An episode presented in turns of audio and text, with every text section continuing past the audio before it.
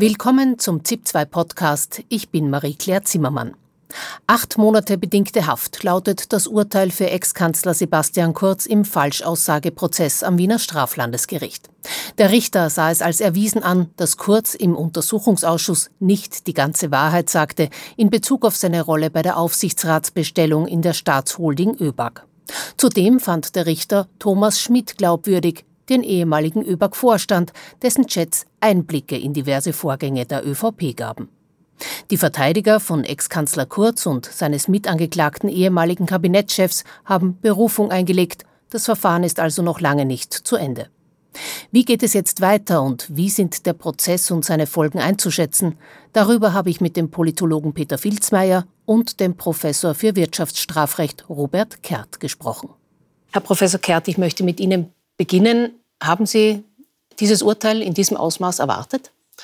Es kam zumindest nicht unerwartet. Es, man hat jetzt auch im Urteil und in der Urteilsbegründung gesehen, dass es nicht so ganz einfach ist. Es sind viele Fragen der Beweiswürdigung. Daher gab es auch teilweise einen Freispruch und teilweise äh, dann den, den Schuldspruch.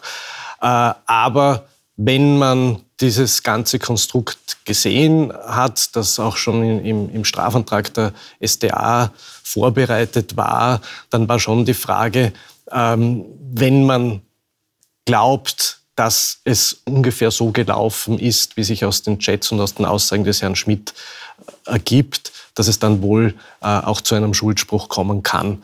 Vom Strafausmaß her ist es ungefähr in dem Rahmen, wie es zu erwarten war im Fall eines Schuldspruchs. Äh, man ist im unteren Drittel. Äh, es gab auch keine besonderen Erschwerungsgründe. Und daher ist es ungefähr in dem Rahmen, was zu erwarten war. Also jetzt für Sie nichts besonders Überraschendes. Der Richter begründet sein Urteil heute damit, dass er meint, eine Aussage ist auch dann falsch, wenn man Dinge verheimlicht, also wenn sie nicht komplett ist. Ist das für Sie nachvollziehbar? Ja, also das würde ich auch so sehen. Auch unvollständige Aussagen können falsch sein, wenn etwas Wesentliches, das für das Gesamtbild wesentlich ist, äh, nicht gesagt wird, dann ist das an sich auch falsch. Das ist an sich die herrschende Meinung. Es war jetzt im Prozess die Frage, ob das bei falschen Aussagen oder bei Aussagen im Untersuchungsausschuss anders sein soll. Da hat der Richter gesagt, diesen Unterschied sieht er jetzt nicht. Und das würde ich an sich auch so sehen. Worum es auch ging, ist äh, um Glaubwürdigkeit, die Glaubwürdigkeit äh, der Zeugen der Verteidigung, Glaubwürdigkeit des Zeugens der Anklage. Der Richter hat gemeint, Thomas Schmidt, äh, von dem wir auch sehr viele Chats kennen, der war für ihn glaubwürdig. Ist das äh, eine Vorleistung für eventuelle andere Verfahren, die ja noch anstehen, Inseratenaffäre zum Beispiel, wo Thomas Schmidt auf einen Grundzeugenstatus hofft? Also ich würde nicht automatisch aus diesem Verfahren jetzt auf die anderen Verfahren schließen. Wofür es aber natürlich schon relevant sein kann, ist die Frage, äh, bekommt Thomas Schmidt Grundzeugenstatus. Äh, das ist zwar nicht Voraussetzung, dass ein Gericht jetzt sagt, ich, ich glaube dem, aber es gibt jetzt zumindest einen Richter, der die Aussagen von Herrn Schmidt für glaubwürdig hält. Äh, und das könnte schon dazu führen, dass, dass man zumindest jetzt einmal vorläufig ihm diesen Grundzeugenstatus gewährt. Es äh, versucht natürlich jede Seite, die eigenen Interessen äh, zu verteidigen. Ähm, wie ich schon gesagt habe, es geht um Glaubwürdigkeit. Es gab heute auch die Aussagen von diesen Russen, die Zeugen der Verteidigung waren. Wonach bemisst denn ein Richter das? An was kann er sich da orientieren, wem er glaubt und wem er nicht glaubt? Naja, das ist natürlich schon eine auch persönliche, der persönliche Eindruck spielt eine große Rolle. Jetzt bei den Aussagen der russischen Zeugen hat es dann doch einige Widersprüche für ihn gegeben. Daher hat er sie wohl nicht für so glaubwürdig äh, gehalten. Ansonsten, das ist vielleicht schon äh, interessant, es gab eigentlich sehr viele Zeugen, die die Aussagen vom Herrn Kurz bestätigt haben. Und es war eigentlich nur der Herr Schmidt, der, der die Geschichte anders erzählt hat. Aber das ist letztendlich richterliche Beweiswürdigung, äh, wo es eben darum geht, was ist der Gesamteindruck, was sind die Motive vom einen und vom anderen. Äh, und wir haben es jetzt in der Urteilsbegründung auch gesehen, es ist doch recht detailliert gewesen, wo hat der Richter den Zeugen geglaubt und wo waren die Zeugenaussagen so ungenau, dass er dann doch gesagt hat, das reicht nicht aus für einen Schuldspruch. Wir haben es auch schon gehört, äh, die Verteidiger haben Berufung angemeldet. Wie geht es denn jetzt genau weiter? Ja, also jetzt wird der Richter das Urteil einmal ausfertigen müssen aufgrund der angemeldeten Berufung und dann äh, wird aller Voraussicht nach Berufung von den Verteidigern vom Herrn Kurz äh, eingelegt werden, wo es darum geht, sind irgendwelche Verfahrensfehler geschehen, ist die Beweiswürdigung falsch gewesen, sind, sind die Strafen äh, zu hoch? Äh, und dann geht es zum OLG Wien, also Oberlandesgericht Wien, das über die Berufung dann zu entscheiden hat. Das ist jetzt also der nächste Schritt. Danke vorerst, Herr Professor Kehrt. Wir schauen uns an, welche politischen Folgen denn das, wenn auch noch nicht rechtskräftige Urteil haben kann. Wie schon erwähnt, der Richter hebt die Glaubwürdigkeit von Thomas Schmidt heute hervor, äh, den die ÖVP ja immer als äh, unglaubwürdig darstellen wollte. Welche Folgen hat das für die ÖVP? Rechtlich ist es so, dass die Glaubwürdigkeit von Thomas Schmidt allenfalls zu Folgeproblemen für die Person Sebastian Kurz führt, denn in möglichen, Sie haben das Stichwort genannt, Inseratenkorruption, weiteren Verfahren ist es natürlich schlecht, gegen jemand anzutreten, dessen Glaubwürdigkeit nun einmal schon richterlich festgestellt wurde. Politisch bricht aber ein Konstrukt der politischen Kommunikation der ÖVP zusammen. Mir fallen spontan mindestens zwei, drei Punkte ein. Einerseits hat die ÖVP ÖVP Anfang November 2022 Thomas Schmidt ausgeschlossen mit der sinngemäßen Begründung, der lügt sowieso wie gedrückt und von vorne bis hinten.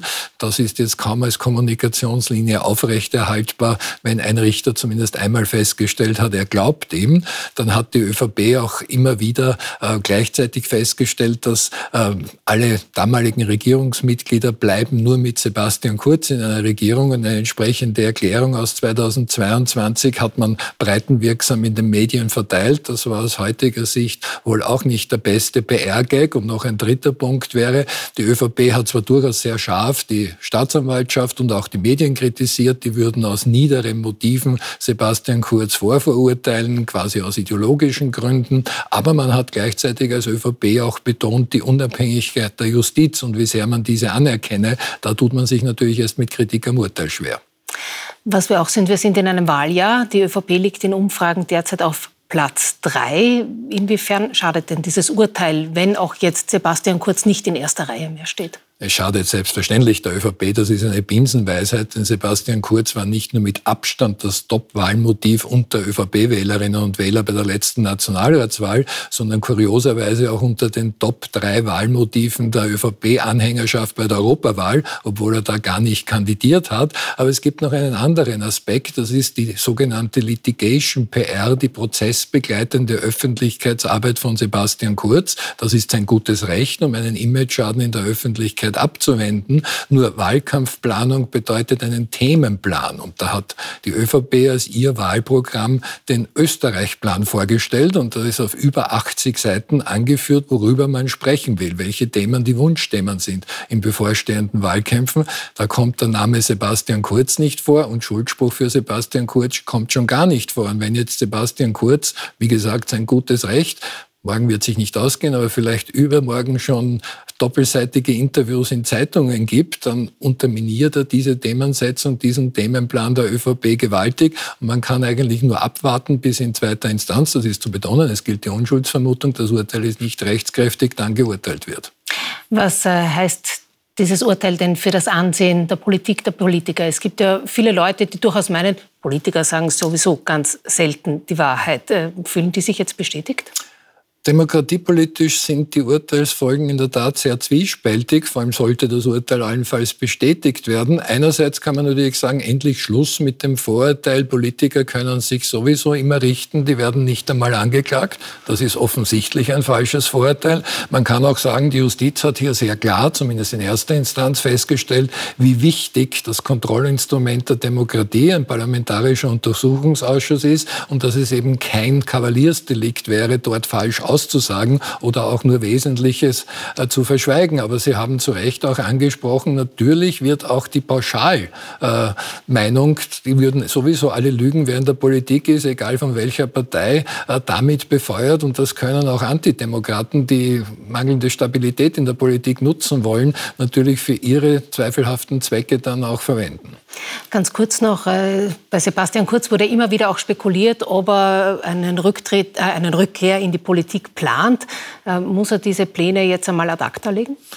Bei einem 37-Jährigen soll man nichts für alle Ewigkeit ausschließen. Und in den USA haben wir gerade einen 78-jährigen Kandidaten namens Donald Trump, der in erster Instanz noch wegen ganz anderen Dingen schon verurteilt wurde und dem noch ganz andere Prozesse bevorstehen. Aber die Strahlkraft von Sebastian Kurz äh, war schon vorher vorbei, vor dem heutigen Schuldspruch. Es gibt relativ wenig öffentlich zugängliche Daten, aber die besagen, gehen in die Richtung beispielsweise von Unique Research, wenn eine Partei als pure Spekulation von Sebastian Kurz bei der nächsten Nationalratswahl antreten würde, dann würde es diese wahrscheinlich ins Parlament schaffen, aber hätte Mühe, überhaupt zweistellig von Prozentergebnis her zu werden. Und auch die ÖVP-Ergebnisse, die zu erwarten sind, ändern sich in den Umfragen nicht, wenn man fragt, was ist, wenn Sebastian Kurz Spitzenkandidat wäre. Da ist seine Strahlkraft erloschen, denn wer immer noch in der ÖVP kurz Nostalgiker ist, der wählt sowieso äh, diese Partei, da gewinnt man nichts dazu. Naja, und all diese Befunde von mir waren jetzt von vor dem heutigen heutigen Schuldspruch. Besser geworden wird es nicht sein. Sowieso. Äh, es steht ja eine zweite Instanz noch bevor. Die Verteidiger haben Berufung angemeldet. Wir werden sicher weiter viel zu berichten haben. Dankeschön, Herr Professor Filzmeier. Dankeschön, Herr Professor Kert, fürs Kommen an diesem spannenden Tag.